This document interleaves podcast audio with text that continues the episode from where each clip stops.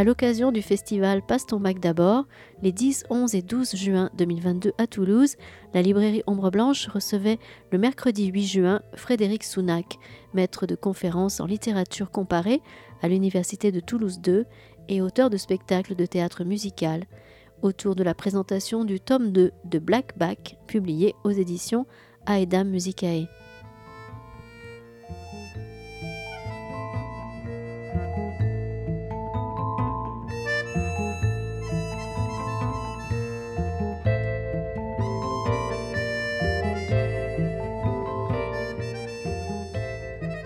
Suis tout seul, donc désolé, je, suis obligé de, je suis obligé de m'auto-présenter, c'est un, un, peu bizarre.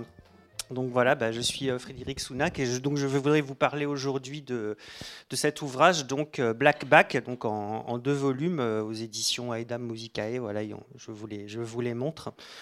premier tome et et le deuxième, donc c'est un, livre assez, assez long, comme, euh, comme vous voyez, et euh, c'est un livre qui est issu euh, d'un travail universitaire hein, au, départ. donc ça, c'est une version remaniée, hein, on va dire, un petit peu, un petit peu allégée. pas, pas sur le contenu, pas sur le fond, hein, tout outillé, je dirais simplement allégé de certaines lourdeurs typiquement universitaires, les citations en langue originale, les flopées de notes, enfin tout, tout le décorum académique, je l'ai quand même enlevé pour que ça fasse un texte plus plus, plus, lisible.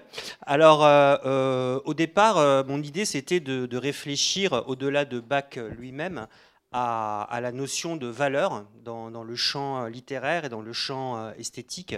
Alors il y a toute une, toute une réflexion, je ne suis évidemment pas le premier à avoir pensé les choses en termes de valeur, il y a une réflexion philosophique, une réflexion sociologique aussi, hein. par exemple, ben, ne serait-ce que le, discours de, Bourdieu, par exemple, sur, sur les pratiques esthétiques, la, la construction des légitimités, des orthodoxies en matière de goût, tout ça, ça repose sur l'analyse de la, de la valeur, comment se constitue les valeurs euh, esthétiques.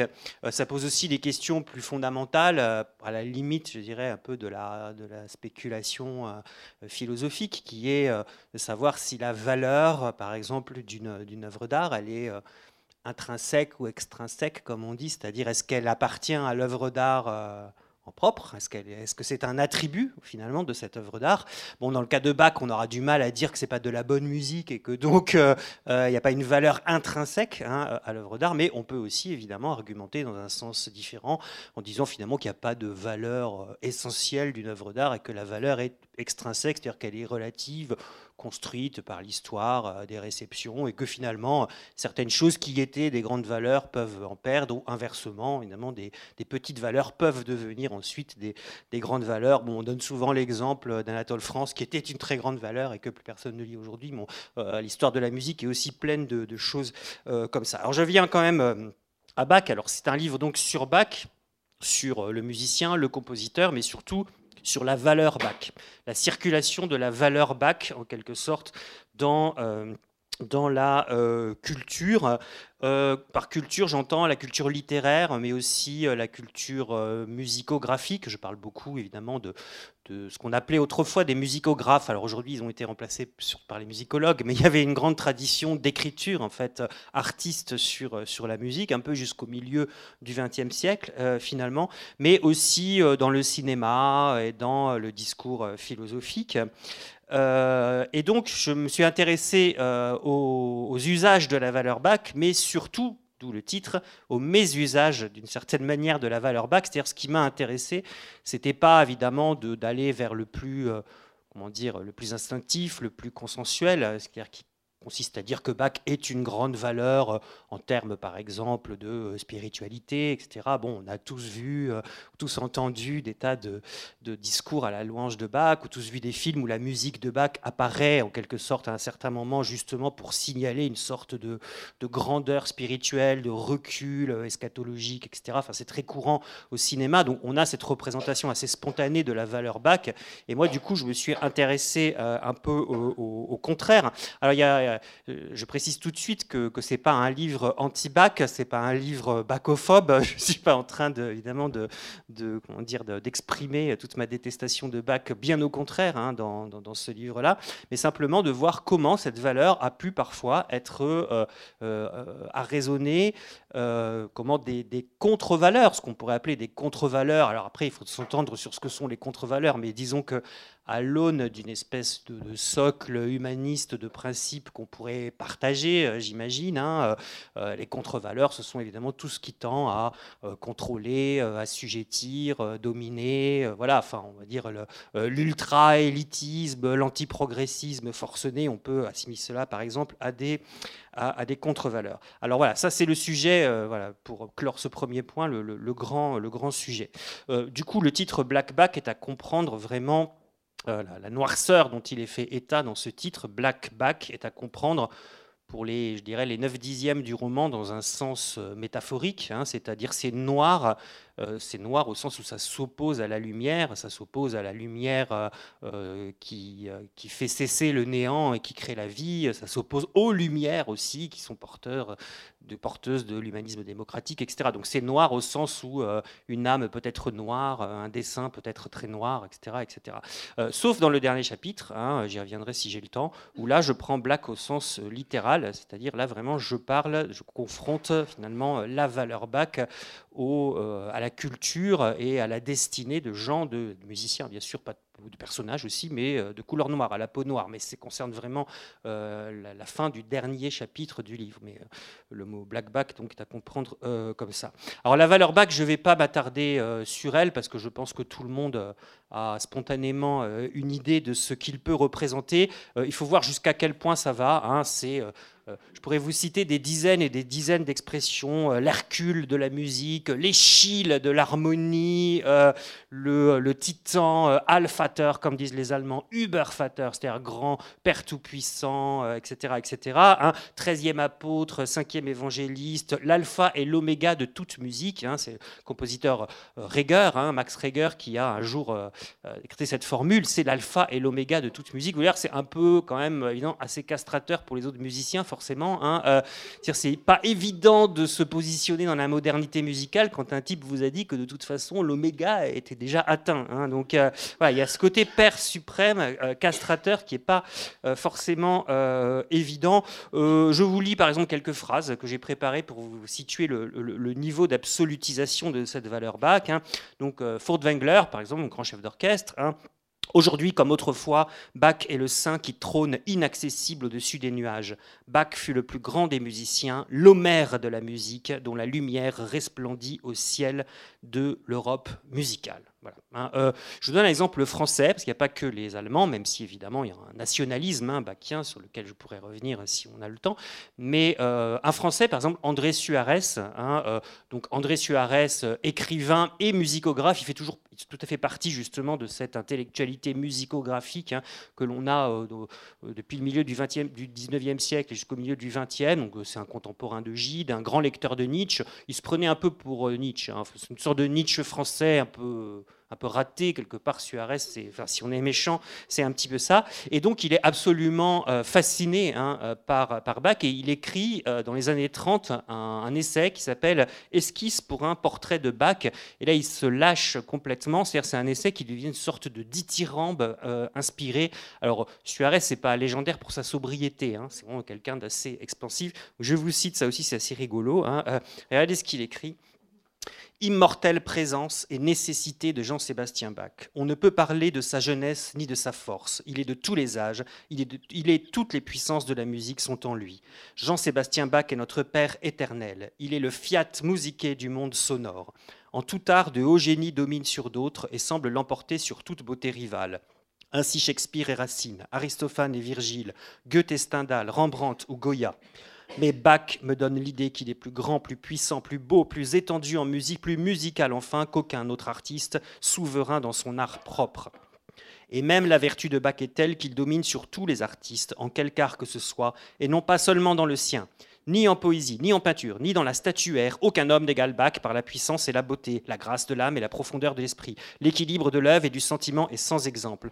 Bach relève de l'intelligence au cœur et pénètre d'amour toute intelligence. Il est plus parfait dans son propos que tous les autres artistes dans le leur. Bach est la vie rachetée du néant par l'harmonie et la sérénité pensante. Voilà. Juste ça. Euh, et il y en a comme ça pendant. Il, fait ce dithyrambe, c'est un, tout petit extrait, mais ce dithyrambe vraiment euh, se poursuit. Alors. je pourrais vraiment continuer longtemps hein, euh, sur ce type d'exemple. Il y en aurait véritablement beaucoup.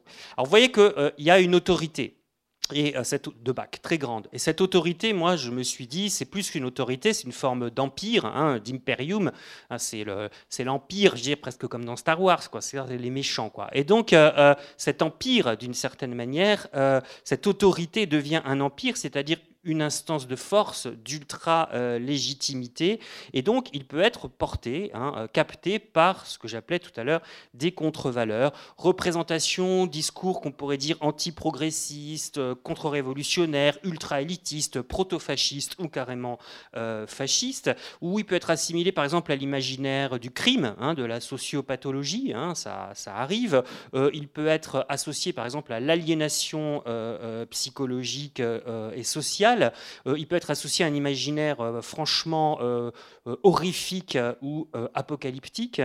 il peut être aussi solidaire. Hein. il y a énormément de discours dans ce sens de ce qu'on pourrait appeler différents régimes de domination historique. Par exemple, il y a des discours euh, racistes ou sexistes ou homophobes qui vont s'emparer de la valeur bac hein, euh, pour essayer de se, euh, de se légitimer. Voilà, encore une fois, hein, j'insiste vraiment parce que c'est, je, ne prétends pas évidemment que la musique de Bach est intrinsèquement associée à ces contre-valeurs ou qu'elle les porte en elle, hein, bien sûr. C'est une opération de, de détournement, de, de, captation. Il faut bien dire aussi que les arguments enfin la manière plutôt dont cet art est arraisonné par, toutes ces contre-valeurs repose souvent sur une vision très réductrice et très caricaturale de l'art de Bach. C'est-à-dire qu'on va s'emparer d'une caractéristique de Bach. Hein, euh, la plupart du temps le contrepoint rigoureux, la fugue, hein, par exemple, et c'est voilà, on, va le réduire à cet aspect-là. Alors évidemment, lorsqu'on associe Bach à la fugue, on risque pas de beaucoup se tromper. Simplement, euh, il y, a tout un pan évidemment de, l'art de Bach qui n'est pas réductible à l'usage du contrepoint savant. Donc c'est aussi une, manière évidemment de caricaturer cet art-là. Enfin voilà, c'est une, imagologie, si vous voulez, hein, euh, noire en quelque sorte que j'ai tenté de euh, cartographier, si on peut le dire, euh, euh, comme ça.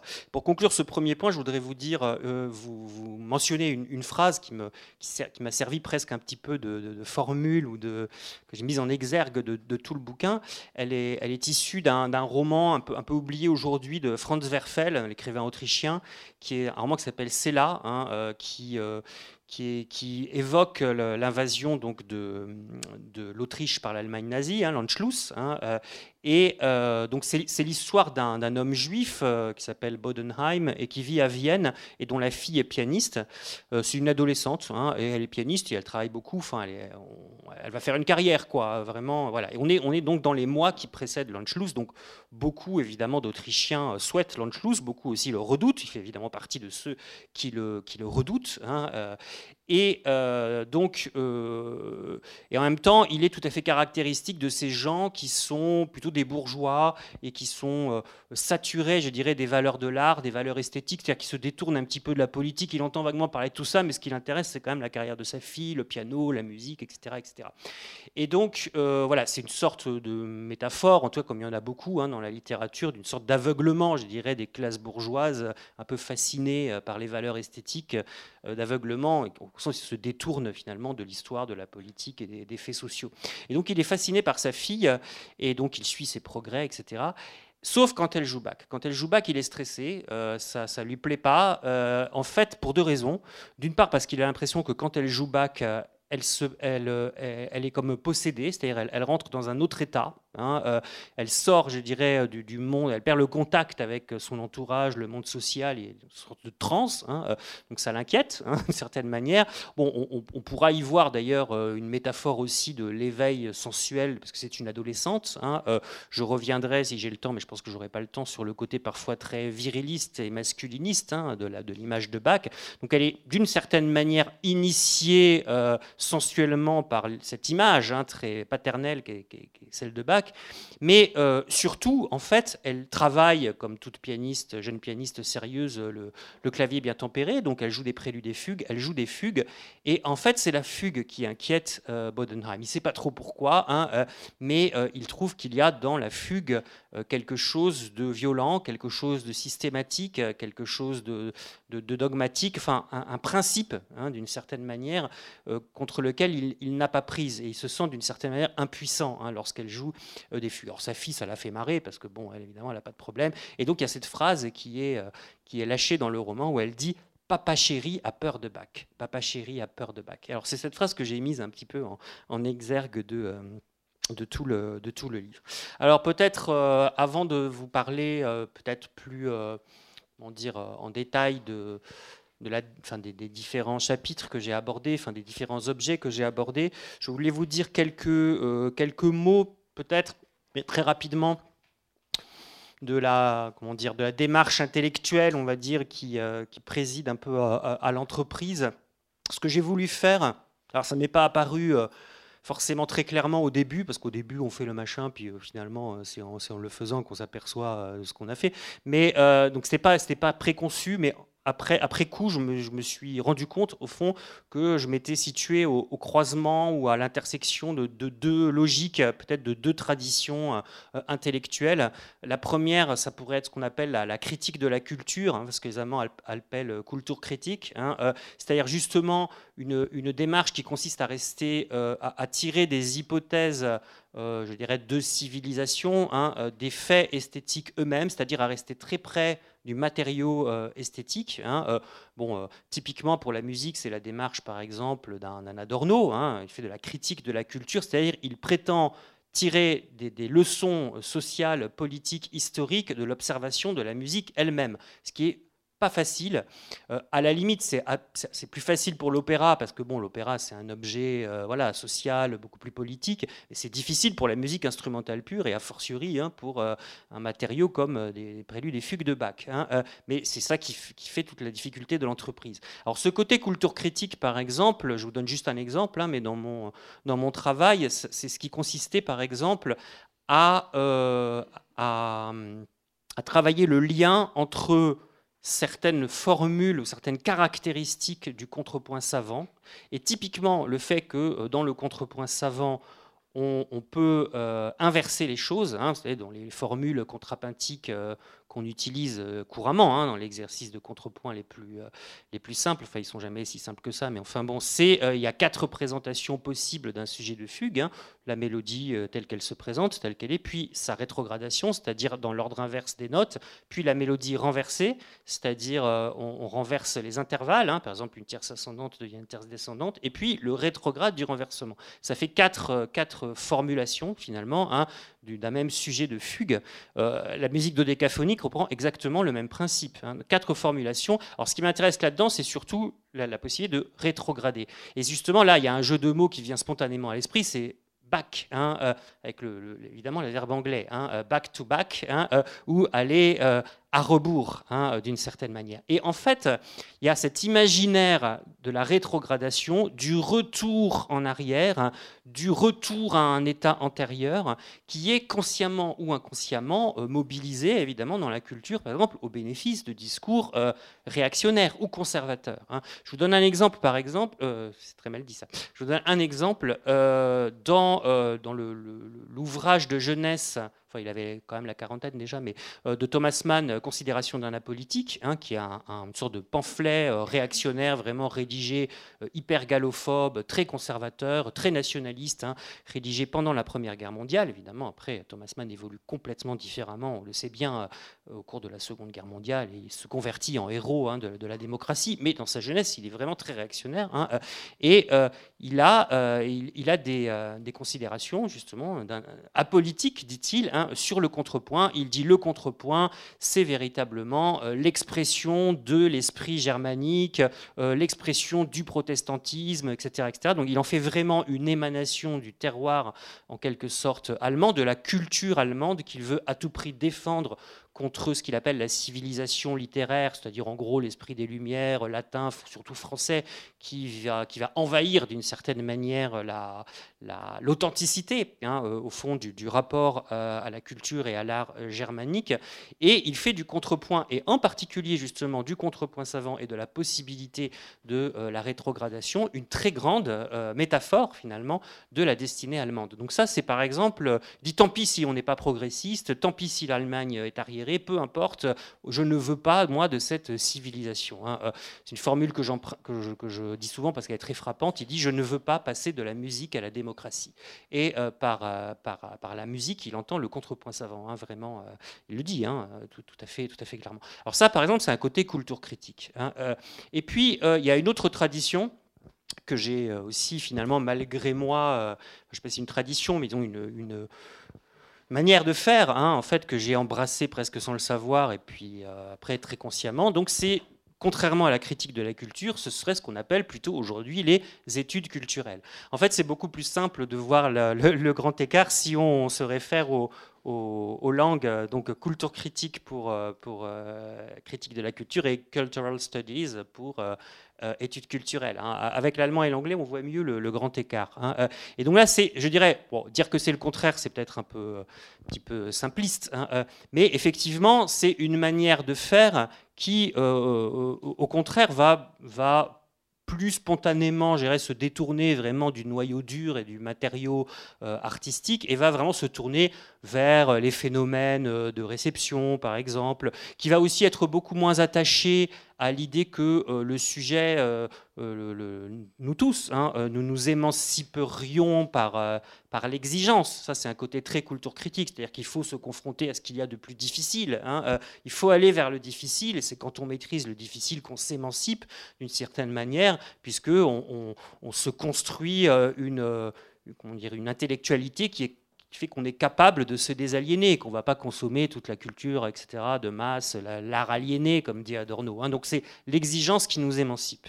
Et du côté euh, euh, euh, pardon, études culturelles, ce serait plutôt l'inverse. C'est-à-dire, au fond, là, bah non, il n'y a pas de raison hein, de toujours fétichiser les grandes œuvres, et plus c'est difficile, mieux c'est. Non, on admet que le plaisir fait partie du jeu, qu'il n'y a pas d'art aliéné, et qu'après tout, si on prend du plaisir à lire des romans policiers ou n'importe quoi, ou regarder des séries etc., bah, c'est très bien, euh, ça fait partie de la culture, et ce qu'on appelle parfois une sorte de, de déhiérarchisation euh, des objets, hein, en quelque sorte. Et alors, il y, a cet aspect-là aussi quand même dans mon travail, parce que là, j'ai donné des exemples, on va dire, un peu canoniques, en parlant de, Nietzsche ou de Thomas Mann ou d'Adorno, mais en fait, je parle aussi de dizaines et de dizaines et même de centaines de films, euh, parfois des, thrillers de série B, même des films d'horreur. Je parle de, énormément de romans policiers. Moi, j'aime bien les romans policiers, hein, j'aimais les romans noir, j'aime bien les romans de science-fiction.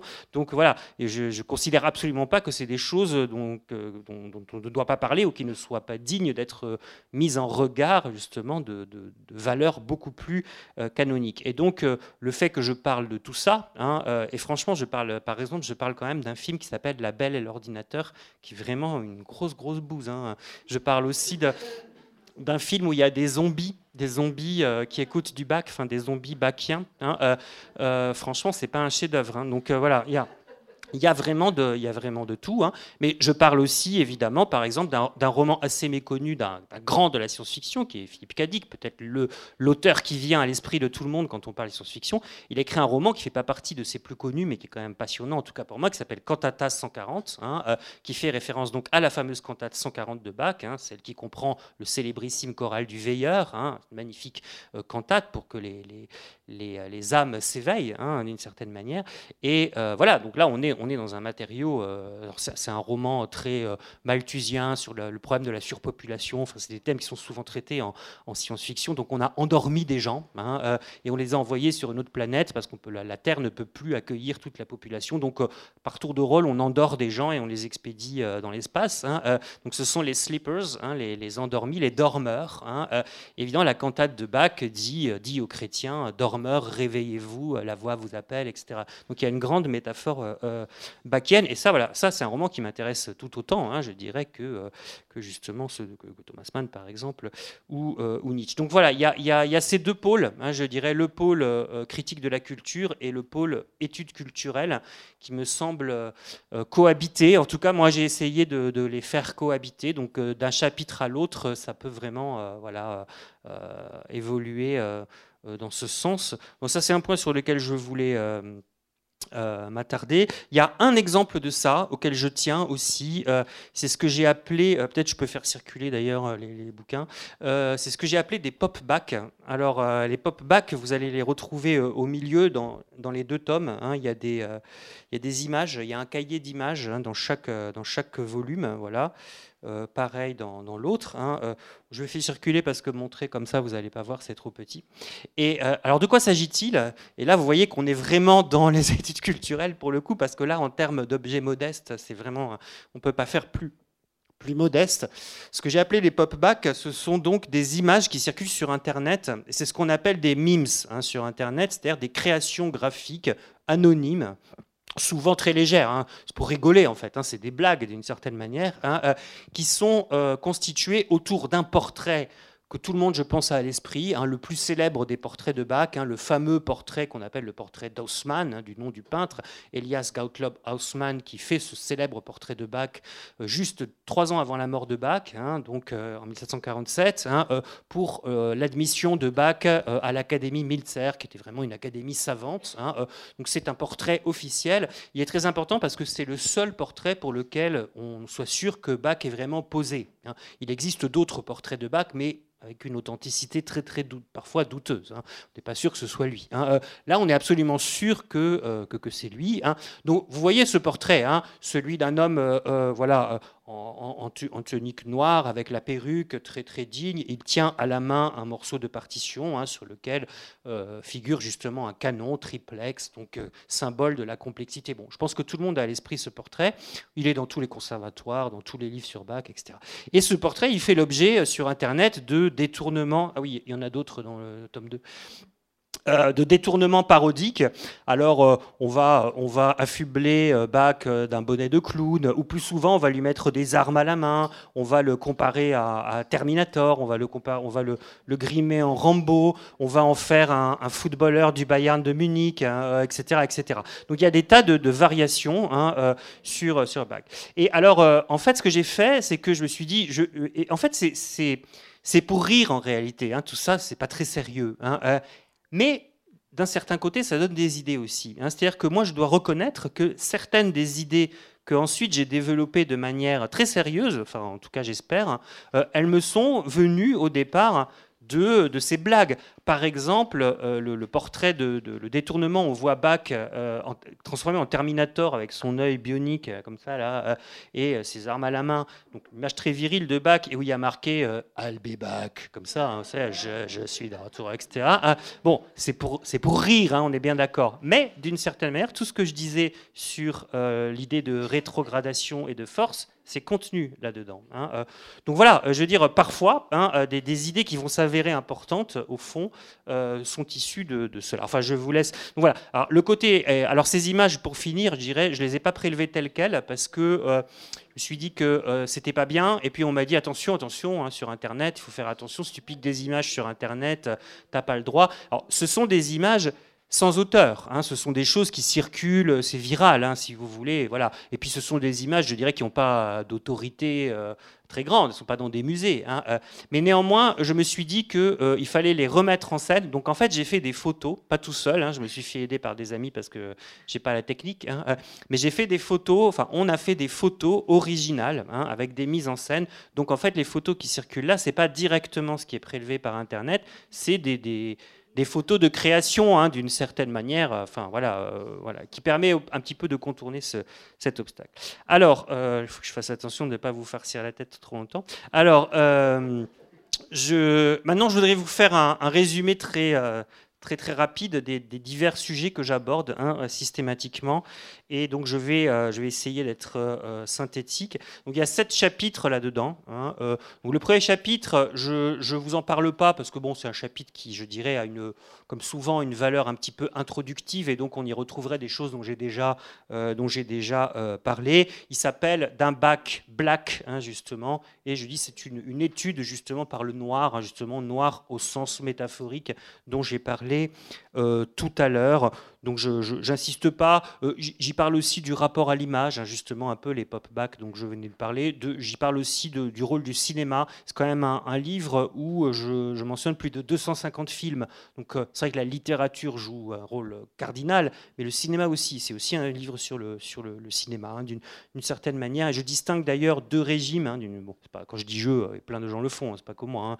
mais deux, deux, régimes, c'est ce que je dirais, ce qu'on pourrait appeler la, le moment bachien au cinéma.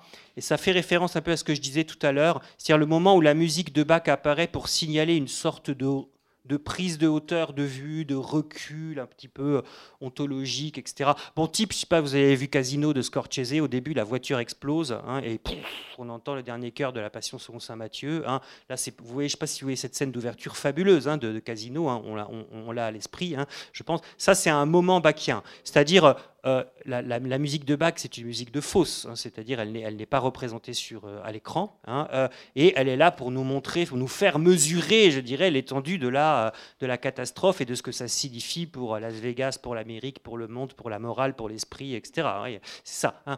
Et alors ça, finalement, c'est intéressant, mais c'est pas ce qui m'intéresse le plus. Moi, ce qui m'intéresse le plus, c'est ce que j'appelle la scène bachienne au cinéma, où là, la musique de Bach fait partie du film. C'est pas, c'est pas euh, comment dire, une musique de fausse, mais c'est ce qu'on appelle une musique d'écran, c'est-à-dire on voit des gens qui jouent, hein, on, voit les musiciens, ou on voit la source de la musique à l'écran, c'est-à-dire quelqu'un qui écoute par exemple, hein, et où vraiment la musique de Bach est euh, intégrée euh, à, la scène. Hein. Donc là, c'est autrement, à, mon sens, hein, évidemment, euh, plus, plus, plus intéressant. Bon, je vous donne un exemple aussi. Hein. vous avez vu comme peut-être le silence des agneaux, tout le monde l'a vu. Et donc il y, a, il, y a, il y a cette scène épouvantable où Hannibal Lecter s'évade du, du, palais de justice de Memphis en en, mangeant la moitié du visage du gardien, enfin, en tuant un autre, etc. Bon, c'est quand même un psychopathe cannibale. Hein, donc, euh, et euh, cette scène est intégralement portée par les variations Goldberg de Bach, mais c'est bien une musique d'écran puisque on sait qu'Hannibal Lecter est un pianiste, on sait qu'il est particulièrement attaché à l'art de Bach. Dans d'autres scènes du film, on le voit jouer, et également dans les autres films tirés de la saga Lecter des romans de Thomas Harris, on le voit jouer du Bach. Donc c'est un musicologue, c'est un interprète de Bach, presque toujours des variations Goldberg. Et là, il est dans sa cellule et il écoute, hein, il écoute les variations Goldberg sur un magnétophone. On nous montre bien le magnétophone, donc le personnage entend la musique. C'est pas que le parce que dans le moment bachien, comme dans Casino, il n'y a que le spectateur qui entend la musique. Hein. C'est une musique extra-diégétique. On dit là, là le, personnage entend la musique, les gardiens entendent la musique, etc. Donc je me suis intéressé davantage à ce type de, de, de, scène bachienne. Alors voilà, je, passe sur le, le, premier chapitre. Le deuxième chapitre, il a un titre un peu agressif, il s'appelle Killing Bach. Donc là, c'est euh, le meurtre d'Ipien de Bach, hein, parce que euh, Bach, c'est une figure ultra paternelle, comme je l'ai dit, c'est le, père euh, tout-puissant de, de, la musique. je passe là-dessus, hein, mais toute la musique romantique est, par exemple, obsédée, hein, la plupart des musiciens romantiques sont obsédés par l'idée de se légitimer à travers Bach. Pour être un musicien crédible, il faut avoir un rapport à Bach, et entre autres, il faut savoir faire une fugue. Hein. Euh, alors, on ne fait pas des grandes fugues à la bac, mais on met des fugues. Hein. Euh, euh, Brahms met des fugatos ou des fugues dès qu'il peut dans sa musique de chambre. Schumann écrit des fugues dès qu'il peut, il met un petit moment fugué. Mendelssohn également. il faut absolument savoir faire une fugue. Si on ne sait pas faire une fugue, on n'est pas, pas crédible d'une certaine manière. Hein. ce qui est une, manière de faire allégeance à Bach. Même Schubert, Schubert pourtant dont, le génie est complètement ailleurs. Ce n'est pas du tout ça. Schubert, la fin de sa vie, un an avant de mourir, il s'écrit à 34 ans et demi, il s'inscrit à un cours de contrepoint parce qu'il dit quand même, il faudrait que je fasse une fugue. Ça n'a pas d'intérêt pour lui. Hein. dire, son génie est déjà tellement haut. Mais voyez, euh, là, c'est ce que j'appelle l'imperium bachien. Il faut se légitimer hein, euh, à travers Bach. Il y en a que Bach a complètement détruit. Hein, euh, il y, a, des personnalités musicales, d'une certaine manière, qui se sont fait euh, littéralement, je dirais, euh, un peu écraser par Bach. Charles Valentin Alcan, par exemple, hein, le musicien français, compositeur, disait Moi, j'admire Bach, mais je ne peux pas l'écouter parce que ça m'écrase, c'est trop écrasant, c'est trop beau, trop écrasant. Après, j'arrive plus à composer. Debussy, dit, il l'a comparé au Parthénon. Il s'est dit Ouais, bah, c'est comme si on voulait faire une maison devant le Parthénon. C'est pas grand sens. Donc, il dit Je préfère pas écouter parce que sinon, ça euh, ça Bon, vous avez des. Par exemple, prenons le cas de Bouzoni, par exemple, qui était un mec ultra doué. Hein. Bouzoni, c'est vraiment un génie de la musique. Hein. C'était quelqu'un qui connaissait toute la musique, un esprit supérieur, un moderniste. C'était vraiment un très très grand compositeur. Mais qui connaît Bouzoni pour autre chose que pour ses transcriptions de Bach hein. On connaît Bach Bouzoni. Hein, euh, mais je dirais Bach Bouzoni a un peu dévoré Bouzoni. Pourtant, il a écrit des opéras, il a écrit des tas de choses. C'était voilà. Donc euh, bon, je vous passe, mais euh, je me suis intéressé un petit peu à cette cet écrasement. Faut dire que Bach n'était pas commode. déjà de son vivant. Il s'est frité, par exemple, c'est très connu, avec le docteur Ernesti, qui était l'une des, des sommités à Leipzig, qui, tenait un petit peu les rênes de, l'université, et qui avait osé à un moment lui faire quelques remontrances, à, son cantor, c'est au moment où, euh, euh, Bach était employé, un employé hein, de, la ville de Leipzig, et euh, il lui dit, écoutez, bon, c'est très beau, mais c'est difficile quand même. Entre les pauvres chanteurs, toutes les semaines, il faut qu'ils apprennent ça, c'est vraiment difficile. Et il avait dit, oui, mais vous, enfin, vous avez une oreille de merde. Il avait, il avait fait, il avait dit, Drek, c'est Drek or, Drek or rector. Il avait dit, hein, une espèce de recteur euh, oreille de merde. Hein, vous voyez, donc euh, bon, il était assez ombrageux quand même, hein, il faut dire. Et donc ce, ce côté un peu euh, voilà ombrageux, il s'est répandu, je dirais, un peu dans la culture et il en a, il en a on dire, écrasé plus d'un, hein, au fond. Je, pourrais par exemple parler, j'ai pas le temps de le faire, hein, mais euh, une autre fois, enfin, Euh, le, cas de Nietzsche est particulièrement intéressant. Hein, euh, Nietzsche aurait dû, aurait dû être bachien. Nietzsche était le fils d'un pasteur. Hein, il avait chanté dans les chœurs de la Saint-Mathieu quand il était petit, etc. Il se passionne pour Wagner, bon, tout le monde le sait. Et puis il rompt avec Wagner, tout le monde le sait aussi. Il fait cette rupture avec Wagner, et à partir du moment où il se détourne de Wagner, où il se détourne de toute la musique romantique pour essayer de renaître il aurait dû se tourner vers Bach. Il y avait un, boulevard, je dirais, hein, à la fois euh, logique, euh, culturel. En plus, Nietzsche se développe à ce moment-là une conception assez formaliste de la musique, donc la fugue, le contrepoint, tout était là pour que Nietzsche se tourne, se tourne vers Bach. Mais il ne le fait pas pour plusieurs raisons. Euh, d'abord parce que n'étant absolument pas nationaliste et euh, critiquant dès qu'il pouvait l'esprit allemand, il voit en Bach, euh, ça j'en reparlerai, une, sorte de, voilà, de, symbole, je dirais, de la germanité. Et deuxièmement, il y voit une figure de père écrasant, hein, c'est-à-dire s'il s'agit de tuer Dieu, hein, il, faut, il faut tuer beaucoup de pères pour Nietzsche. Hein. Il faut tuer Dieu, il faut tuer le Dieu des Allemands réformés, il faut tuer le Dieu des catholiques, il faut tuer son propre père, qui était quand même un, un pasteur, justement, et ultimement, il faut tuer Bach. Hein. C'est-à-dire, killing Bach, ça prend un, sens important dans le parcours de... Euh, euh, de Nietzsche. Euh, après, il y a des gens qui vont être dans une sorte de, rapport ironique, je dirais, à, l'autorité de Bach. Euh, typiquement, Sioran, hein, je donne juste cet exemple-là. Sioran, à l'époque de sa jeunesse ultranationaliste, hein, presque fasciste, hein, en réalité, le, jeune Sioran, c'est un fasciste roumain, il est proche de la garde de fer de Codreanu, etc. Il admire la germanité, il pense que la Roumanie doit se forger un destin comme l'Allemagne, etc., etc. Et donc, il, il idolâtre Bach, mais étant un esprit aussi extrêmement ironique, et Sioran évoluant aussi un peu à la Nietzsche d'ailleurs, hein, vers euh, une, sorte d'intérêt, je dirais, pour le scepticisme et l'esprit français. Il s'installe en France, à Paris, il se rapproche de Voltaire, etc. Il devient ironique et donc euh, il, il, fait des discours ironico-bachiens, si vous voulez, où il tresse des couronnes de louanges à Bach, mais sur un ton de, persiflage. Je vous en lis un parce que c'est assez rigolo. voilà ce que dit ce que dit euh, Suran.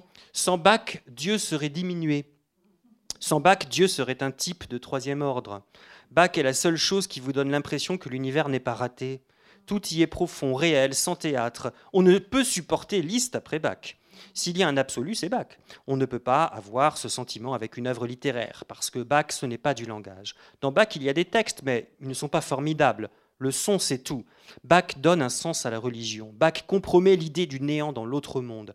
Tout n'est pas illusion quand on écoute cet appel. Mais c'est Bach, Bach seul qui a fait ça. C'était un homme médiocre dans la vie. Sans Bach, je serais un nihiliste absolu. Et puis il fait sa fameuse formule hein, euh, si quelqu'un, euh, euh, oui, si quelqu'un doit tout à Dieu, c'est bien Bach, etc. Non, c'est l'inverse. Si, ah, comment c'est si quelqu'un doit tout à Bach, c'est bien Dieu. Je vais y arriver, je suis fatigué. Si quelqu'un doit tout à Bach, c'est bien Dieu. Bon, là, il n'est pas complètement euh, euh, sérieux en, quelque sorte. Bon, après, vous avez des tas d'agressions de la valeur Bach hein, qui, ne, qui, ne, signifient pas, encore une fois, une vraie détestation de sa musique. Hein. Les gens qui n'aiment pas du tout la musique de Bach, qui ont vraiment une réfutation, une aversion esthétique hein, de la musique de Bach, sont finalement assez rares. Ce que l'on voit, ce sont des agressions envers la valeur qu'il constitue. Euh, Nietzsche, évidemment, était absolument persuadé de la grandeur de la musique de Bach, de même que Sioran, de même que Anthony Burgess, par exemple, hein, l'auteur d'Orange Mécanique, qui, dans la préface d'un roman qui s'appelle euh, Mozart et Amadeus, mais qui parle de, toute la musique, hein, euh, en réalité, euh, s'amuse justement à, brocarder l'image de Bach comme un peu vieux docteur contrapunctus européen qui nous embête avec ses fugues, etc. Hein, voilà. Mais tous ces gens-là, en réalité, sont absolument persuadés hein, de la valeur intrinsèque de la musique de Bach. Thomas Bernard aussi, qui traite Bach de gros puant. J'en avais parlé. Il dit oui, quand même, ce gros puant de Bach à la Dicke Stinken, de gros puants, à la tribune de l'ordre de Saint-Thomas, il est là, quoi. Euh, il est gros, ils sont pas bons, euh, etc. Bon, voilà. Là, on a une agression vraiment très très euh, marquée hein, contre justement cette espèce de valeur patrimoniale hein, que représente Bach, mais naturellement que Thomas Bernard est absolument persuadé, il a écrit aussi d'autres choses, de la, de la valeur de, l'art de Bach. il y a très peu de gens qui n'aiment pas Bach. La reine Victoria, quand même. Hein, ses privilèges, en ce moment on parle beaucoup de la reine d'Angleterre, mais la, reine Victoria n'aimait pas Bach. Et le privilège des têtes couronnées disait non mais c'est pas terrible en fait. dit c'est toujours pareil. Ah, voilà, donc euh, la reine Victoria, euh, quand même là. On peut se permettre quand on est sur le trône d'Angleterre. Euh, voilà. Bon, après, il y a, des musiciens aussi qui se sont amusés, je dirais, à, problématiser de manière ironique justement leur dépendance à Bach ou leur rapport à Bach, souvent dans euh, le, registre du théâtre musical. Hein. Alors, il y a un exemple qui est très connu, c'est le euh, Maurizio Kagel, hein, qui écrit cette œuvre assez passionnante qui s'appelle La Passion selon Saint Bach, hein, euh, qui n'est pas une œuvre anti-Bach, mais qui est une œuvre qui met en scène justement le côté très paternel de, l'œuvre de Bach. On voit bien que Bach est mis là à la place d'un évangéliste, La Passion selon, Saint Bach. il s'amuse aussi à, réécrire le fameux choral, qui est le choral le plus connu, qui est une sorte d'hymne national de la Réforme qui est euh, Ein Festburg ist unser Gott, hein, notre Dieu est une, solide forteresse. Hein, euh, et dans, la Passion selon saint Bach, ça devient Ein Festburg ist unser Bach, notre Bach est une solide forteresse. Donc il se moque hein, en fait de, euh, de cela. Dans le troisième chapitre, euh, donc qui s'appelle I'll be back, hein, justement, donc c'est la formule de Terminator. Hein, euh, donc je reviendrai, je serai, euh, etc. Donc j'insiste justement sur le schème culturel du retour à Bach. Bon là je vais passer très vite parce que c'est un peu plus musicographique, musicologique, mais dans la musique il y a des retours à Bach perpétuels, hein, comme vous avez sans doute. Chaque fois qu'il faut remettre un petit peu d'ordre, chaque fois qu'on estime que la musique est en train de se dévoyer, qu'elle est trop ceci ou pas assez cela, on fait un petit retour à Bach. Donc Bach sert d'une sorte d'hygiénisation en quelque sorte, hein, de, remise sur, sur les rails. Hein, et donc on a, des mouvements néoclassiques, hein, si vous voulez, qui vont, s'inspirer de Bach. Bon, un moment très connu parmi bien d'autres, c'est Stravinsky. Hein, Stravinsky qui fait à un moment donné son retour à Bach et qui fait donc du euh, néo-Bach, ce qui lui a valu euh, bien sûr euh, les sarcasmes de beaucoup de ses contemporains. Par exemple, Schoenberg s'est beaucoup moqué de Stravinsky à ce moment-là. On dit ah oui, il fait comme Papa Bach, ou méchant aussi Prokofiev qui a dit ah oui c'est du Bach avec des fausses notes. Voilà, donc Mais c'est pour vous dire, pour dire comment Bach joue un rôle aussi, hein, justement, dans les, enjeux euh, de pouvoir. Donc je m'intéresse à, ces divers retours à Bach, je passe euh, assez vite. Ensuite, je me suis intéressé justement à ce, dont je parlais tout à l'heure, c'est-à-dire le côté anti-progressiste, hein, c'est-à-dire comment la valeur Bach peut être donc mobilisée par des discours anti-progressistes, euh, réactionnaires. Bon, c'est par exemple le, le, rôle de Bach dans ce qu'on appelle parfois la révolution conservatrice. Donc je parlais justement du jeune Thomas Mann, mais il y a Heidegger par exemple aussi, hein, euh, qui est assez concerné, ou Spengler, par exemple, qui sont des gens qui s'intéressent à Bach. Heidegger, c'est pas très connu, mais euh, était par exemple totalement fanatique hein, des, euh, des, concertos euh, de bourgeois et en particulier il, déploie toute une théorie de la fugue, hein, la fugue du sens et vous avez des heideggeriens après lui comme souvent il est dépassé par ses épigones hein, qui sont des bachiens fanatiques véritablement et qui donc vont chercher Bach pour argumenter dans un sens l'oubli de l'être, le viol de la nature, etc. dans un sens que peut, peut estimer conservateur, réactionnaire. Ça devient Bach à un moment donné une sorte de valeur refuge. Hein, je dirais, contre euh, euh, l'accélération du, monde, l'angoisse que peut susciter euh, la modernité. Il y a un texte assez passionnant, je n'ai pas le temps de vous en parler en détail, mais d'Adorno, par exemple, qui, s'appelle Bach défendu. le texte a été écrit en anglais, hein, mais c'était à l'époque où Adorno était aux États-Unis, donc il a écrit directement en anglais. Et le titre français, c'est Bach défendu contre ses amateurs. C'est devotees en anglais, hein, contre ses dévots. Bach défendu contre ses dévots. Et justement, il, euh, il, dit qu'il faut, il faut, il faut sauver Bach, hein, euh, qui est complètement euh, capté hein, par justement des valeurs, ce qu'il appelle l'auditeur de ressentiment, des gens pleins de ressentiment, apeurés face au monde. Et bon, il identifie cela dans toute une classe bourgeoise allemande en particulier. Après, il y a euh, des, euh, des, anti-humanismes bachiens, hein. c'est-à-dire par exemple des gens qui sont des spécialistes de Bach ou qui sont associés à Bach et qui vont porter de manière plus ou moins sérieuse euh, un discours anti-humaniste. Franchement anti-humaniste, c'est-à-dire anthropophobe, hein, euh, au fond. Euh, voilà. on se sent que bon, on en a fait beaucoup avec l'homme, mais qu'il serait temps de passer à autre chose. Hein. c'est-à-dire qui, parfois d'ailleurs ont un, discours post-humaniste, hein, en disant que l'humanisme que nous a légué la Renaissance puis les Lumières, de toute façon, il a échoué. Il n'y a qu'à regarder l'état du monde. donc c'est pas c'est pas une garantie. donc il faut passer à autre chose. L'humain, l'homme ne doit plus servir de référent unique. Alors on peut en mettre d'autres, hein, euh, la machine, euh, la nature, euh, ce que vous voulez, hein, au fond. Et souvent, la, musique de Bach joue un, rôle dans cette critique parfois, parfois dure de, Alors, par exemple, il y a un personnage que tout le monde connaît. On le connaît plus pour son génie pianistique, c'est Glenn Gould, hein, qui est vraiment le Bachien majeur et euh, évidemment qui a, qui a initié presque hein, quand même euh, des tas de mélomanes et des générations à l'art de Bach, pas seulement les variations Goldberg, mais beaucoup, voilà, qui est vraiment euh, associé à Bach.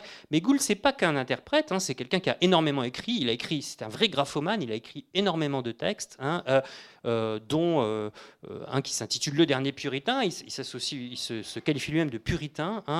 et Gould, par exemple, euh, ne fait pas mystère, je dirais, de sa, de fatigue de l'homme. Hein. Il trouve que l'homme prend beaucoup de place, hein, d'une certaine manière. Euh, euh, il, se, compare volontiers à, un cistercien, un cathare. Euh, il aime beaucoup Savonarole, par exemple. Vous voyez, c'est pas des images très humanistes. Hein. Euh, il dit oui, Savonarole, c'était pas si mal finalement. Euh, on en fait beaucoup avec Pic de la Mirandole, tout ça, mais Savonarole, c'était un vrai type. Voilà, enfin voilà, des, images hein, qui sont et il fait, il fait vraiment une critique, je dirais, de, l'anthropocentrisme. Hein, et justement, il, argumente là-dessus. Alors, il déteste, par exemple, la, musique romantique. les trois quarts de la musique romantique, il ne la joue pas, parce qu'il considère que ce sont justement justement moi, moi, moi, moi, que ce sont les, extraits, les excès du subjectivisme de l'homme et qu'il faut dépasser cela. Et comme souvent je lisais pour Heidegger, mais ça vaut pour Gould, de même que les Heideggeriens sont plus Heideggeriens que Heidegger lui-même, de même certains Gouldiens sont plus Gouldiens que Gould lui-même, parce que chez Gould il y a un côté parodique aussi, hein. quand même un, il aimait, provoquer, c'est quand même un type qui aimait provoquer. Hein. mais vous avez par exemple un un individu, je ne peux pas le qualifier autrement, je ne sais pas si vous avez entendu parler de lui, hein, euh, qui s'appelle Maxence Caron, je ne sais pas si ça dit quelque chose à quelqu'un, euh, qui est un, philosophe français euh, de nos jours. Alors, ultra élitiste, ultra réactionnaire, complètement misanthrope, enfin vraiment c'est un, voilà, qui, qui est, c'est aussi un, un, ultra, un ultra catho, un catho traditionnel, un catholique traditionnaliste, hein, etc. C'est-à-dire que d'ailleurs il a une théorie, à mon sens complètement bidon, hein, comme quoi euh, le Bach se serait à la fin de sa vie converti au catholicisme. Il en est sûr, hein, parce que c'est pas possible qu'un génie pareil ne soit pas catholique. Hein. Donc il va interpréter par exemple la, messe en si mineur, le fait que, euh, Bach ait écrit la messe en si mineur, euh, donc une messe en latin, et non pas une passion sur un texte allemand, comme il a toujours fait, ou des cantates sur un texte allemand, comme une preuve de conversion au catholicisme, ce qui est évidemment pas du tout, tout vrai. Bach était un luthérien très très orthodoxe. Il a écrit la messe en si mineur parce que c'est une commande. Il était à Dresde on lui a donné, on lui a demandé, il l'a fait, voilà, mais ça, ça, évidemment pas du tout de. Bon, bref, je passe là-dessus. Il est persuadé que Bach s'est converti secrètement. Il n'est pas le seul, hein, il y en a quelques autres qui. Euh, mais, mais, mais, surtout, voilà, il fait, euh, il fait vraiment de Bach l'idée d'une. d'une enfin, le, symbole, à ses yeux, d'une nécessaire. Euh, d'un nécessaire dépassement de l'homme. Hein, la figure de l'homme a pris beaucoup trop de place. Euh, l'humanisme nous a imposé, je dirais, cet anthropocentrisme destructeur. Il faut revenir à Dieu, il faut revenir à une théocratie, assez de l'homme, etc. La transcendance, et donc Bach devient un, symbole de, tout cela. Et c'est un, gouldien fanatique. Hein. il a d'ailleurs écrit un, livre qui s'appelle Le portrait de l'artiste en, en, Glenn Gould. Pas un livre qui est dépourvu d'intérêt, hein, euh, mais là il faut savoir où on met les pieds. Hein. c'est vraiment un personnage tout à fait, euh, tout à fait caractéristique. Bon, sur le I'll Be Back, euh, on, pourrait aussi évoquer des, romans, hein, de grands romans, qui sont de très beaux romans, mais qui euh, développent ce qu'on pourrait appeler une forme de nostalgie backienne, c'est-à-dire qui, construisent des espaces imaginaires dans lesquels euh, Bach est le symbole de la nostalgie d'un ordre ancien. Hein, en fait. Par exemple, on a ça dans le très célèbre et très beau, hein, et très long et très, très admirable roman de Hermann Hesse, Das Glas Perlenspiel, hein, le jeu des perles de verre, hein, qui est vraiment euh, une sorte de nostalgie pour une Europe euh, érudite, presque sacerdotale. Hein. Le moment ou d'une certaine manière où les valeurs spirituelles étaient les plus importantes. Hein, euh, et c'est une société Castali totalement euh, bachienne, puisque le principe euh, du jeu des perles de verre, c'est le principe de la fugue. Hein, euh, D'ailleurs, le, maître du jeu, c'est le magister musicae, le maître de musique. Hein, donc on apprend la fugue, etc. Donc là, S est tout à fait évidemment conscient que c'est une représentation, une sorte de nostalgie d'un monde idéal. il ne préconise pas un retour à ce monde, monde idéal-là véritablement, mais il, le construit comme un objet de, désir. Hein, euh.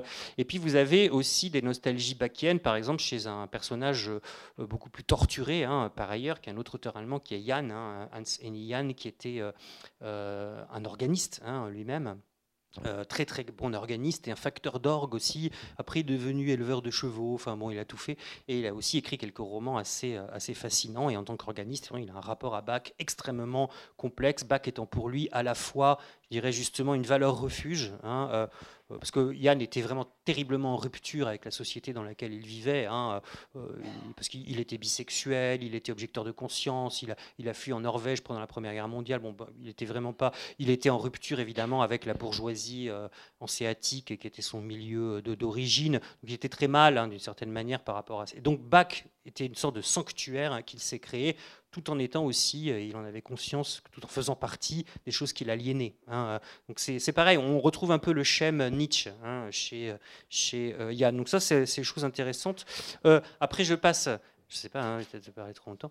je passe au, chapitre suivant, donc qui est le plus rigolo, je dirais, enfin encore qu'il face à de choses assez affreuses, qui est donc celui qui s'appelle les variations lecteurs, hein, lecteur variationen. Donc là, je vais vite parce que j'en ai un petit peu parlé. Hein, c'est, je me suis intéressé, là on est vraiment dans, je dirais justement, les études culturelles d'une certaine manière, hein, au fait que euh, je parlais de l'anti-humanisme bachien, et, ben, là, il a, il a son visage le plus spectaculaire qui est euh, le fait que euh, dans des tas de fictions, que ce soit des fictions policières, des thrillers ou des, films, etc., j'ai parlé d'Hannibal Lecter tout à l'heure, les personnages de criminels, mais et souvent de criminels sociopathes, sont presque toujours construits comme des amateurs de Bach. C'est très très fréquent. cest Bach entretient cette espèce de fantasme de surhumanité euh, criminogène. Il n'y a pas que moi qui le dis. Hein, euh, euh, vous avez un, roman qui s'appelle Mélodie hein, d'un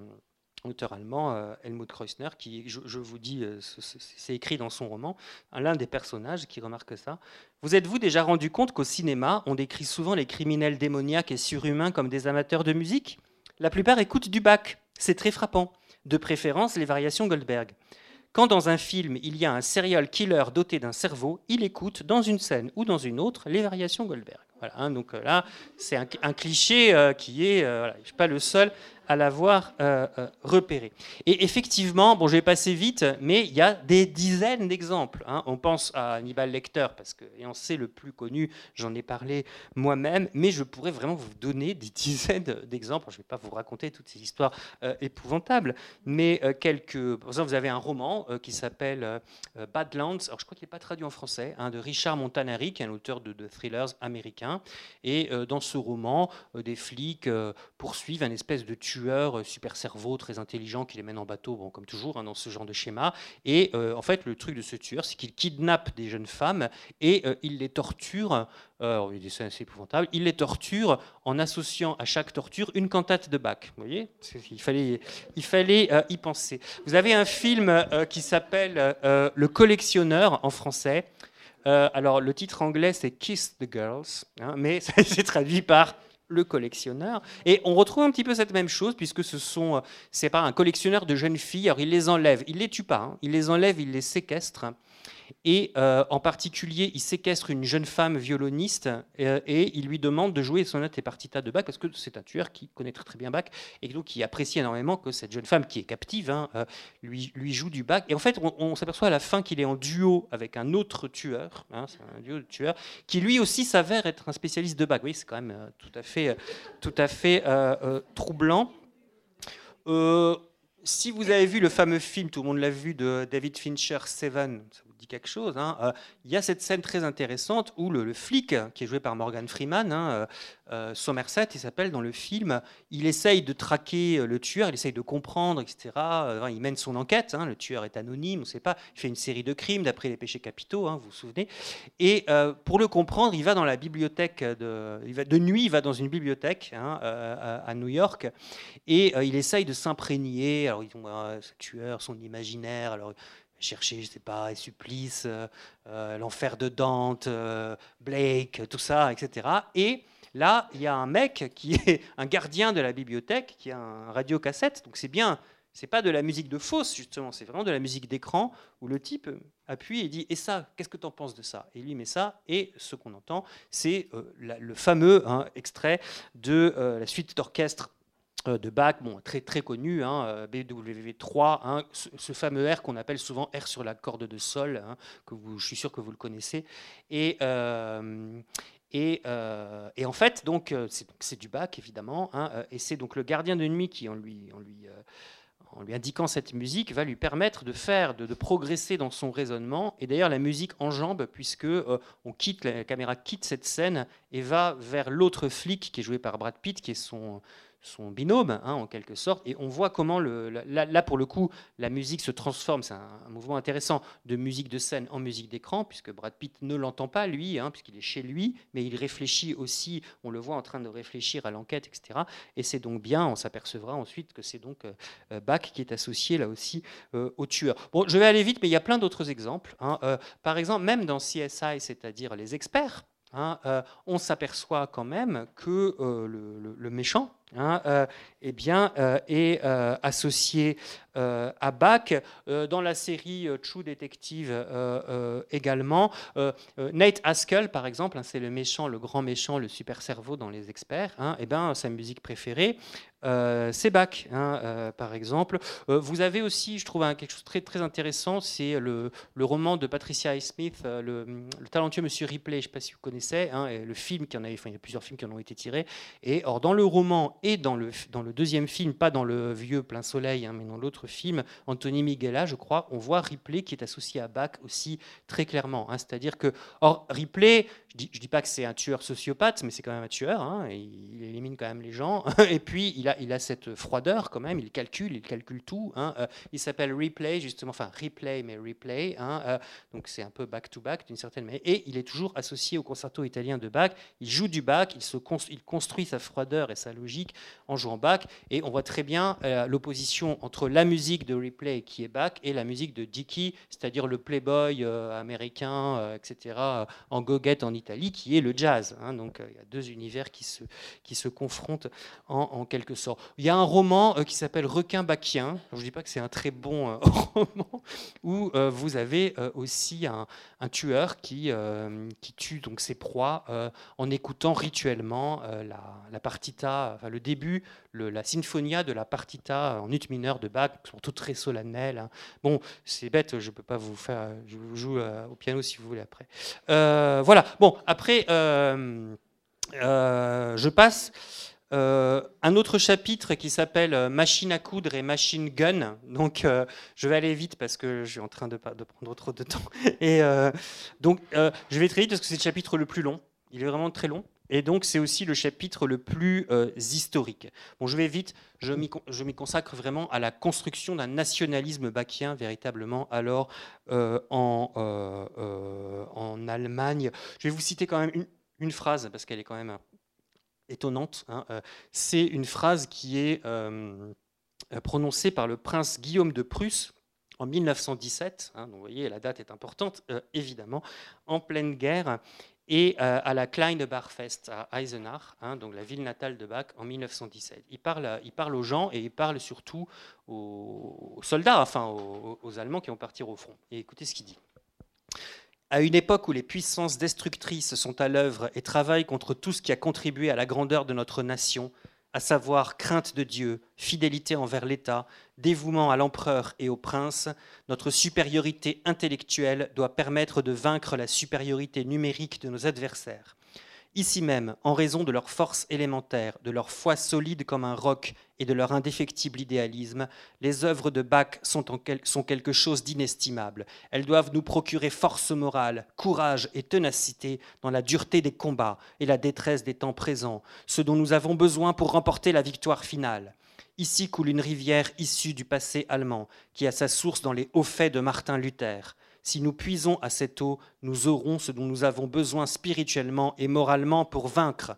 Que Bach soit donc un champion de la cause allemande dans les horreurs de la guerre et un guide sur le chemin du véritable esprit allemand. Vous voyez, c'est euh, c'est un peu la drogue de combat, quoi. Hein. Euh, au lieu de prendre des amphétamines, vous écoutez un peu de Bach et vous allez voir euh, sur le champ de bataille, ça, va.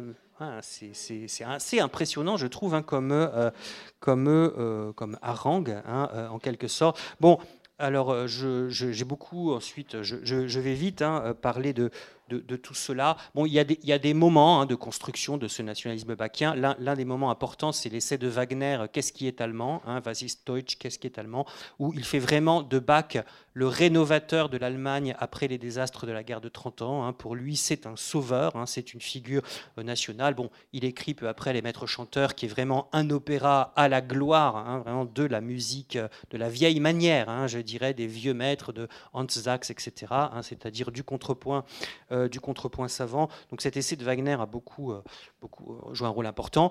il y a, j'ai parlé de la Première Guerre mondiale, mais il y a une captation de Bach pendant la Seconde Guerre mondiale aussi. Hein. Alors évidemment, on associe plutôt le nazisme à Wagner, hein, mais il y a très certainement un appui aussi sur, ce qu'a pu représenter Bach hein, et le, contrepoint.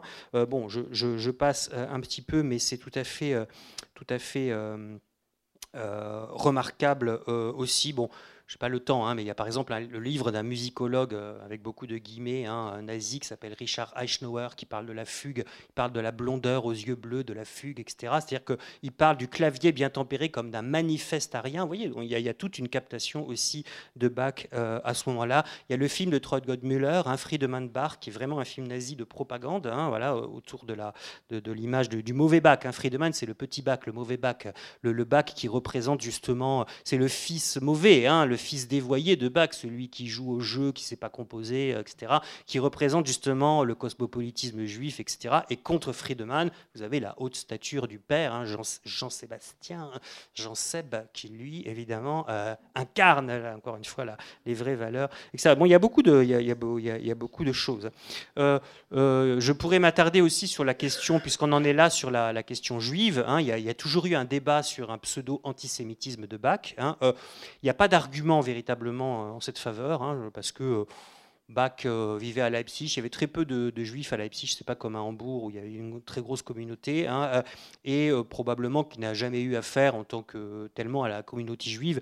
évidemment, il a écrit les Passions, et dans les Passions, bah, il y a la foule des juifs qui demandent la mort du Christ. Mais ça, c'est le texte liturgique, pas c'est pas lui qui a inventé ça. Alors, il y a quand même des gens aux États-Unis hein, qui, remplacent le mot Juden par Leute, donc les, juifs par les gens. Hein, lorsqu'ils interprètent la Passion selon saint Matthieu, hein, euh, parce qu'ils considèrent que euh, lorsque la, foule des Juifs demande la crucifixion, c'est une représentation euh, antisémite. Mais bon, il n'y a pas d'argument pour un antisémitisme, antisémitisme personnel de Bach. On pourrait presque dire le contraire, au sens où on sait qu'à l'époque, il y avait d'autres passions, puisque Bach a écrit il nous reste deux grandes passions de Bach, hein, la Saint-Matthieu et la Saint-Jean. On sait qu'il en avait écrit d'autres, hein, au moins trois autres qui sont perdus. mais Évidemment, la, théologie de la croix dans le protestantisme et les, grandes passions, c'est vraiment euh, un, point très important de la musique euh, euh, allemande de l'époque. Donc des passions, il y en a plein. Hein. Telemann, à lui seul, il en écrit une bonne trentaine. Hein. Donc il y a énormément de passions à l'époque, dont certaines sont vraiment antisémites. Hein. Par exemple, au temps de Bach, il y avait un texte de passion écrite par un, pasteur justement de Hambourg qui s'appelle Brockes, qui s'appelle la Brockes Passion. c'est un texte qui circulait, qui a été mis en musique par beaucoup de contemporains de Bach, hein, mais pas par Bach. Or là, le texte est extrêmement antisémite, hein, et euh, vraiment, et il ne s'en est pas euh, emparé, alors qu'il aurait pu, puisque plein d'autres l'ont fait. Hein. Donc voilà, donc il n'y a pas d'argument véritablement, mais comme c'est Bach, évidemment, euh, la question fait partie quand même d'un certain imaginaire. Il y a par exemple un roman américain, qui n'est pas traduit en français non plus, d'une écrivaine qui s'appelle Lauren Belfer, hein, qui ce roman s'appelle en anglais And After the Fire, donc après le feu, hein, et qui, tourne autour d'une partition euh, imaginaire qui serait une cantate de Bach. elle n'existe pas, hein, une cantate supplémentaire de Bach dont maudite, hein, qu'on aurait cachée à travers les âges, etc., etc., hein, euh, euh, qu'on l'aurait cachée en raison de son contenu effroyablement antisémite. Mais c'est une fiction, évidemment. bon, il y, a des cas assez croquignolés, par exemple Jack Kevorkian, je ne sais pas si vous dit quelque chose. Je consacrais un petit chapitre, euh, enfin un sous-chapitre à ce personnage très sulfureux. Jack Kevorkian, c'est un médecin américain d'origine arménienne, mais purement américain, hein, euh, qui s'est fait connaître, il a été condamné hein, euh, parce qu'il pratiquait l'euthanasie à grande échelle, évidemment. donc, alors lui, il a, il a dit que c'était par altruisme, qu'après tout, voilà, il a ouvert ce débat, voilà, bon, en tout cas, mais il a pratiqué illégalement l'euthanasie à assez grande échelle. Il était surnommé Dr. Death, hein, donc Docteur la mort. Bon. Et, euh, mais c'est bon, hein, s'il n'y avait que ça. Mais euh, c'était aussi un, personnage euh, très nostalgique du, Troisième Reich, hein, euh, qui peignait des peintures néo-nazies, qui composait aussi de, la musique et qui était complètement euh, fanatique de, Bach. Et on le voit dans une scène, dans son arrestation, où il y a des tas de gens qui sont là euh, en disant oui, pendez-le, lynchez-le, etc. C'est un tueur, etc. Au nom de Dieu, pendez-le, etc. Et il s'arrête et puis il parle à une dame. Il était hyper élitiste, hein, il considérait évidemment qu'il. Et il lui dit mais qu'est-ce que vous me parlez de votre Dieu? Dieu n'existe pas. Qu'est-ce que c'est là, Dieu, etc. Il n'y a qu'un seul Dieu, moi j'en ai un Dieu, et est bien supérieur au vôtre, et le mien c'est Jean-Sébastien Bach, madame, etc. Donc on voit vraiment cette scène assez, euh, assez troublante. Donc Jack Kevorkian, c'est une sorte de, cas euh, pathologique de bachisme un peu monstre, hein, euh, qui, est, qui est assez...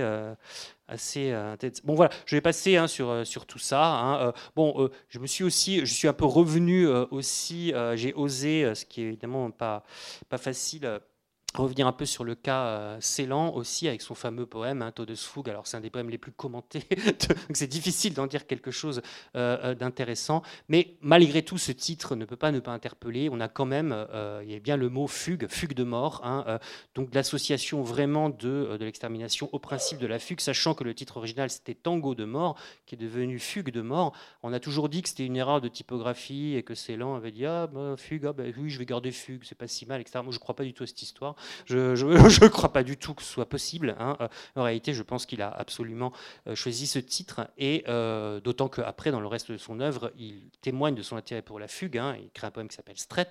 Stret, c'est la fin d'une fugue, hein, donc quand même bon.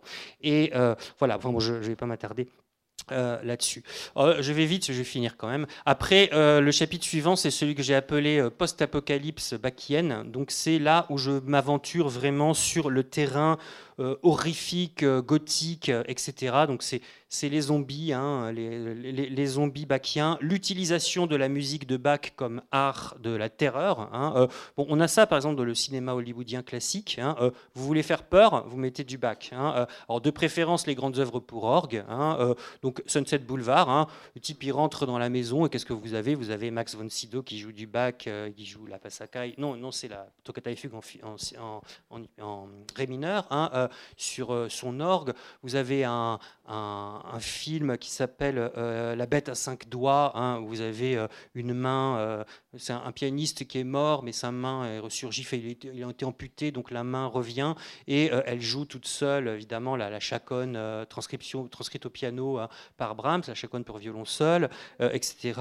vous avez Le chat noir de film d'Ulmer, un film d'horreur avec, avec du bon, etc., etc. Il y a vraiment énormément de, films dans, ce sens-là. En gros, la Grande Passacaille en ut mineur et euh, la Toccata et Fugue en ré mineur, ce sont des musiques qui sont perçues par Hollywood comme des musiques effrayantes, euh, gothiques, hein, euh, en, quelque sorte.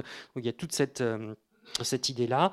vous avez tout un tas de romans, je ne vous les détaille pas parce que j'ai vraiment pas le temps. Hein par exemple L'Enfer hein, de, René Belletto, un, bon euh, romancier euh, français. Hein, euh, je ne sais pas si vous en avez lu.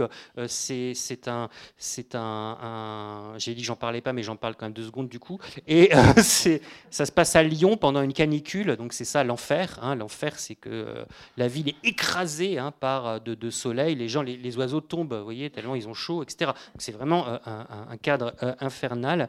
Et dans ce, dans ce cadre-là, vous avez un un, personnage principal qui est une sorte de, détective privé, mais musicologue, hein, euh, voilà, qui euh, se passionne pour Bach euh, et pour la fugue, et qui va et qui va être confronté à une enquête ou euh, un rapt d'enfants. Hein, euh, et euh, son enquête va le mener vers un pianiste qui joue lui-même du bac. Alors il va jouer du bac à quatre mains, etc. etc. Et l'enquête nous mènera à un couple de gens qui, enlèvent des enfants pour leur arracher leurs yeux parce qu'ils ils ont un fils aveugle, alors ils veulent faire des opérations pour le... Voilà, bon bref. voilà, c'est, et, et, évidemment, ces opérations se font naturellement sur fond de cantates de bac, etc. etc. vous avez des, hybridations dans le sens-fiction. Euh, je parlais tout à l'heure de post-humanisme. Vous avez des hybridations entre l'homme et la machine sous l'égide de Bach. C'est le cas en particulier d'un roman de Michael Crichton qui a été porté au cinéma qui s'appelle The Terminal Man, l'homme terminal. Je ne sais pas si ça vous dit quelque chose. Et c'est assez intéressant parce que là, on voit justement l'idée que Bach, c'est quelque chose de systématique, quelque chose de pythagoricien, quelque chose d'ultra rationnel, non empathique. Et donc, c'est sous l'égide de Bach que va euh, que un, sujet humain va être transformé en terminal informatique. Évidemment, ça va mal finir, hein, l'opération va rater, etc., etc. Mais on voit bien quand même ce, ce schème-là. Bon, sur le, plan euh, apocalyptique, il y a d'autres, euh, il y a d'autres choses, mais je ne peux pas tout détailler. Hein. Vous avez par exemple le, roman de Kurt Vonnegut qui s'appelle Abattoir 5, hein, Slaughterhouse 5, je ne sais pas si ça vous dit quelque chose, qui a été porté au cinéma, où là aussi l'apocalypse qui est le, feu, le, feu incendiaire sur la ville de Dresde, hein, vous savez, pendant la, où on a les, Alliés, en particulier la Royal Air Force, a bombardé Dresde, mais vraiment a détruit entièrement la ville. Et euh, euh, il y a aussi le, personnage s'en souvient, enfin, il, a assisté à ça, et du coup, il a, il a fait un blocage par rapport à ce trauma. Donc, il croit que pendant ce temps-là, il a été enlevé par des extraterrestres, etc. Hein. Bon, c'est le fameux alien abduction très typique des fictions américaines. Et Bach aussi fait partie du schéma, mais j'ai pas le temps de vous. voilà. Bon, il y a un roman de. Bon, il y en a, il y en a plein en fait. Hein. Je ne je vais pas développer plus ou moins. Il y, y, a un film sur une, une prison ultra sécurité. Ça, c'est vraiment un navet. Hein. Je vais vous dire de qui c'est. C'est un film de Stuart Gordon. Ça s'appelle Fortress. Hein. et donc, vous l'avez vu? Non. alors, ça, c'est vraiment pas bon. Hein. mais euh, c'est une prison d'ultra ultra sécurisée aux États-Unis, futuriste. Donc c'est comme un cylindre creusé en plein désert, un énorme cylindre de 40 étages euh, souterrain, hein, où les prisonniers sont euh, voilà sur des espèces de niveaux comme ça, et euh, c'est complètement panoptique. Enfin, c'est un truc concentrationnaire du futur et c'est régi par un super ordinateur qui s'appelle Kunst donc l'art de la fugue. Hein, euh, et c'est une sorte de super ordinateur bachien dont on s'apercevra à la fin du film, je vous le spoil comme on dit aujourd'hui, on s'apercevra finalement que c'est pas un ordinateur mais bien un être humain hein, euh, à la fin, alors qu'on croit que c'est un ordinateur. Donc là, c'est l'idée vraiment de, la force et de la puissance de calcul de Bach comme outil vraiment euh, concentrationnaire et de, surveillance absolue. Voilà, et je finis, après je me tais sur le dernier chapitre donc qui s'appelle euh, White Male Back. Hein, donc c'était le chapitre donc dont je vous parlais au début, hein, où là je détaille euh, euh,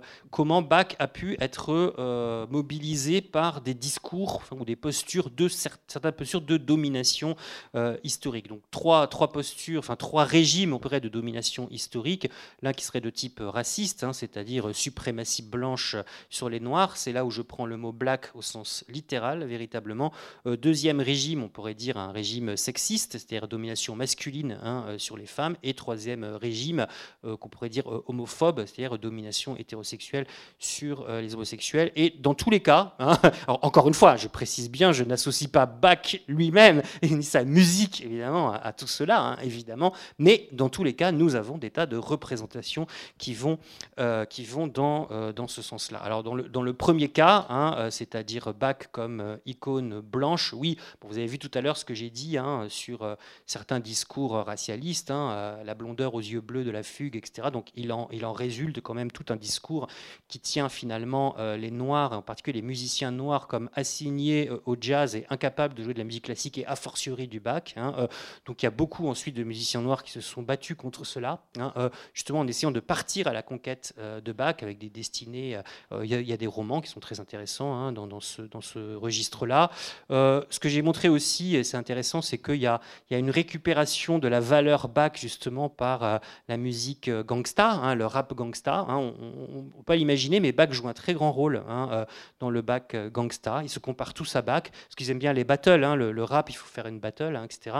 Donc ils, se, ils se comparent véritablement à Bach. Alors vous avez des, des luttes un peu inégales, je dirais, par exemple de Bach contre Justin Bieber forcément, euh, c'est quand même Bach qui gagne. Et euh, voilà, enfin, il est récupéré hein, dans cette culture du rap euh, gangsta. Je vais vite, hein, j'ai pas le temps. Deuxième, deuxième régime, donc ce qu'on pourrait appeler une BAC comme icône masculiniste. Bon, ça c'est très important, j'en ai un petit peu parlé tout à l'heure. Hein. C'est une figure très, très paternelle, ça on l'a dit. voilà, c'est un pater familias, mais c'est aussi un homme viril. Hein. Il y, a quelque chose de très séminal dans Bach. D'abord, il a eu 20 enfants. Alors c'est c'est une image, je dirais, vraiment très familiariste, Bach. Mais ça va plus loin que ça quand même. On lui attribue, de manière totalement fantaisiste, Hein, euh, il a eu deux femmes, mais euh, il s'est remarié avec Anna Magdalena parce que Maria Barbara est morte. Hein. À l'époque, c'était tout à fait classique. Hein.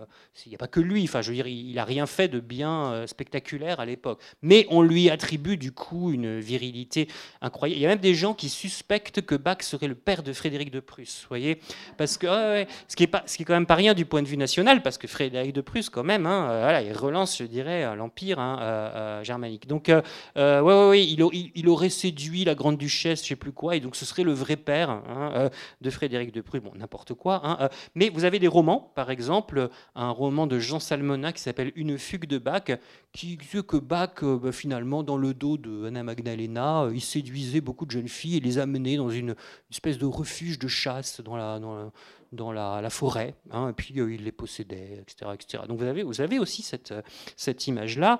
vous avez un, film de Lars von Trier, ce que vous avez peut-être vu, qui est un infomaniaque, je ne sais pas si ça vous dit quelque chose, avec Charlotte Gainsbourg, eh ben, elle, a quand même un triple orgasme bachien dans le film. Hein, ce qui est pas, elle, est possédée littéralement euh, euh, sexuellement par Bach.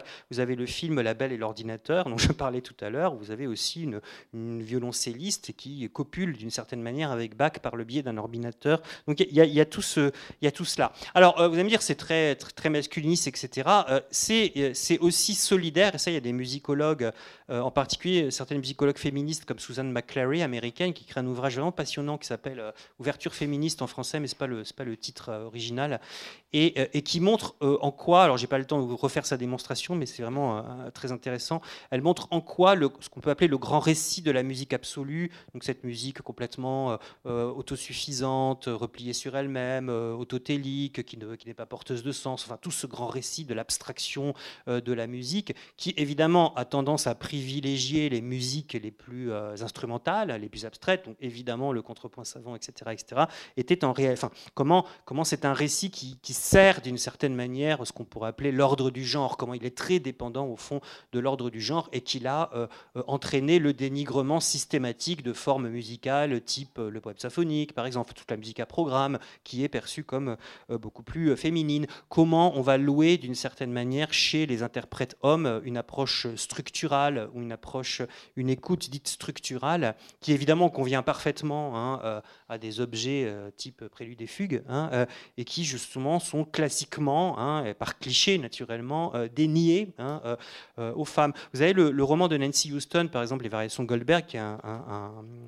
classique aujourd'hui on voit une, jeune femme qui joue les Variations Goldberg, donc claveciniste, qui joue les Variations Goldberg. On a, les courants de pensée de tous les gens qui assistent à la, la, la représentation, et on voit bien effectivement chez certains d'entre eux ce type de cliché actif. Hein. Par exemple, il y a un, un, musicologue dans l'assistance qui dit ouais ouais bon elle joue bien ouais forcément elle est pas mauvaise etc mais bon il n'y a aucune structure etc voilà il lui fait typiquement le procès genre elle joue bien mais c'est une nana donc elle comprend pas vraiment la logique euh, bachienne. Quoi, hein.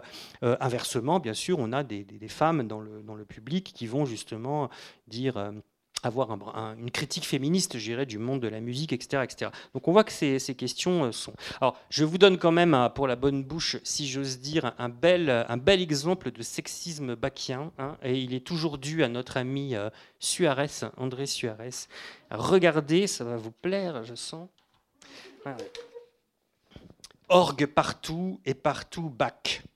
Les dames s'y mettent. Ce n'était pas assez de mille organistes barbus dans un seul Paris les jeunes femmes et les veuves silence, portant toutes les reliques de Bach, les unes pour le tremper dans leur sirop d'orgeat, les autres pour frapper comme des sourdes, briser les murailles et les échos en les bombardant de leurs obus.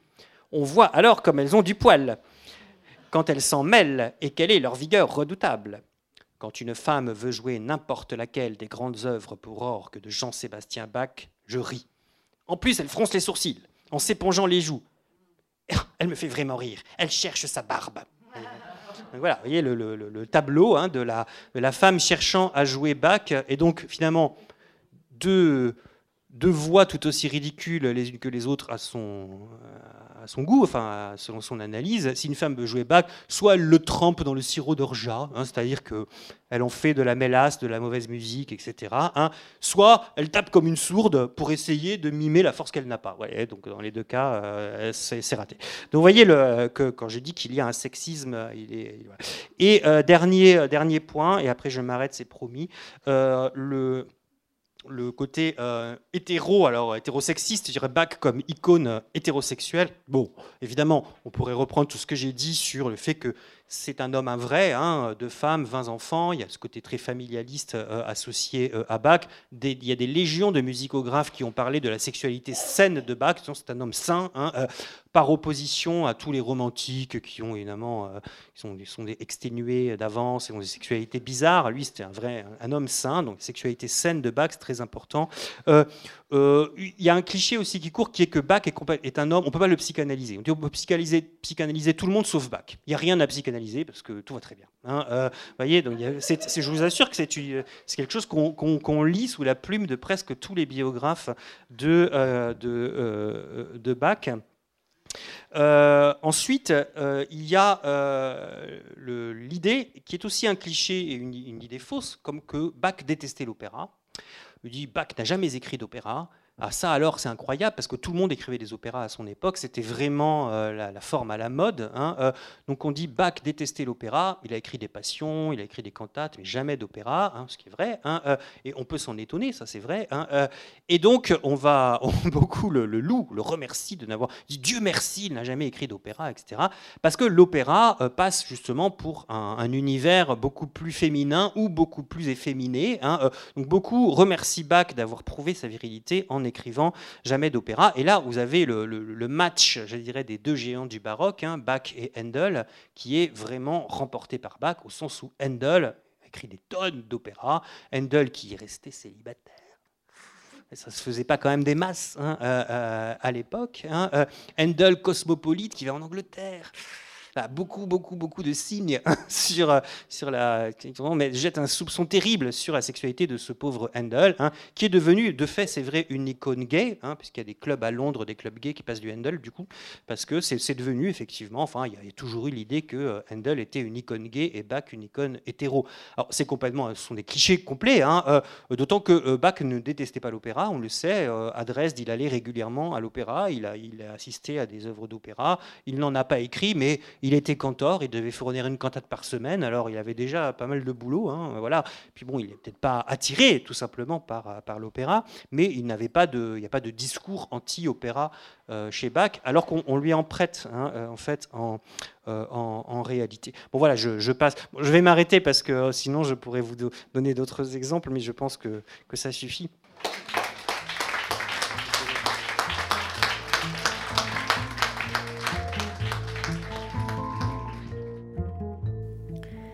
Vous venez d'entendre Frédéric Sounac, auteur de l'ouvrage Black Pack, tome 2, publié chez Aedam Musicae, lors de sa venue à la librairie Ombre Blanche le 8 juin 2022 dans le cadre de la dernière édition du festival Passe ton bac d'abord, consacré à Jean-Sébastien Bach. Réalisation et mise en onde de cette rencontre, Radio Radio.